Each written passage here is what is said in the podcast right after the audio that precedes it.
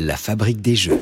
Dans ce jeu de rapidité et d'observation, les 80 cartes ont des couleurs et des formes différentes. Distribuez-les, face cachée à tous les joueurs pour qu'ils forment une pile devant eux. Placez le totem en bois au centre de la table et la bataille commence. Dès que vient votre tour, révélez la première carte de votre pile.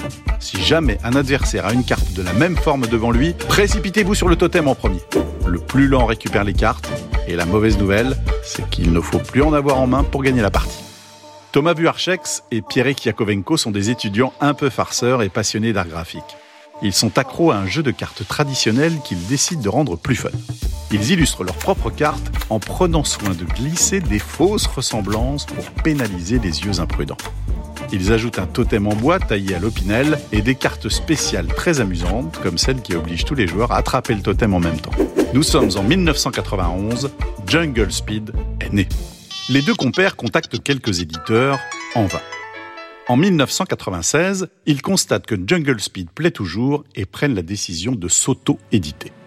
Les 200 premiers exemplaires sont fabriqués de manière artisanale avec des totems façonnés au tour à bois, tous décorés différemment, puis vernis.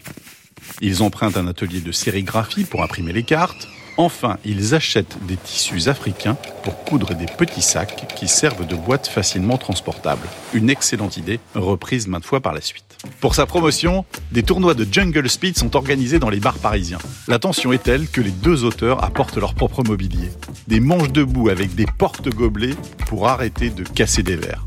Jungle Speed se vend de la main à la main ou par courrier.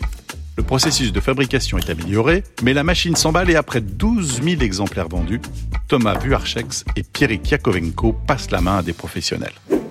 En 1997, un petit éditeur de jeux de rôle, Asmodée, voit immédiatement le potentiel du jeu au totem.